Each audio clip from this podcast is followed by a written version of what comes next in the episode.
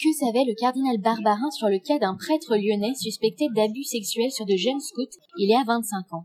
C'est la question qui empoisonne aujourd'hui l'Église de France. L'audition du cardinal mercredi doit aider à faire la lumière sur cette affaire qui dure depuis plusieurs mois. L'archevêque de Lyon est arrivé mercredi vers 8 heures accompagné d'un avocat dans les locaux de la brigade départementale de protection de la famille pour une audition libre sans placement en garde à vue. Il s'agit d'une enquête préliminaire ordonnée par le parquet. Elle devrait bientôt toucher à sa fin. Il reviendra prochainement au procureur de la République d'y donner suite ou non en classant l'affaire, en la renvoyant directement devant un tribunal ou alors en saisissant un juge d'instruction.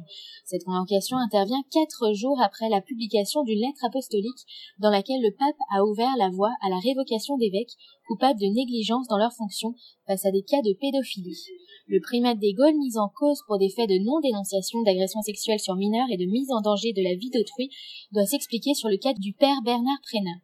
Ce prêtre a été mis en examen fin janvier pour des agressions sexuelles commises sur de jeunes scouts entre 1986 et 1991. Cette affaire qui vise l'une des personnalités les plus influentes de l'Église de France est complexe. Les faits sont anciens et le cardinal Barbarin, qui assure n'avoir jamais couvert le moindre acte de pédophilie, n'est arrivé dans le diocèse de Lyon qu'en 2002, soit 11 ans après le dernier fait reconnu par la justice contre celui qu'on appelle le père Bernard. Depuis quand l'archevêque était-il au courant De quoi a-t-il été informé et par qui Pourquoi avoir laissé ce prêtre exercer dans une paroisse au contact d'enfants jusqu'en août 2015 et ce sans dénoncer les faits à la justice?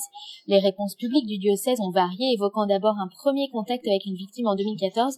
Le cardinal a ensuite précisé avoir entendu parler de l'affaire via un tiers des 2007-2008, date qui peut avoir de l'importance, la prescription en matière de non-dénonciation étant de trois ans. Lors d'une réunion du clergé lyonnais le 25 avril, le cardinal a reconnu des erreurs dans la gestion et la nomination de certains prêtres. Il a également demandé pardon aux victimes, mais pour les victimes regroupées au sein de l'association La Parole Libérée, l'archevêque a bel et bien voulu étouffer les agissements de Bernard Prénat en faisant perdurer l'omerta qui prévalait depuis les années 70. Au moins six d'entre elles ont porté plainte. Une seconde enquête préliminaire pour non-dénonciation est par ailleurs toujours en cours.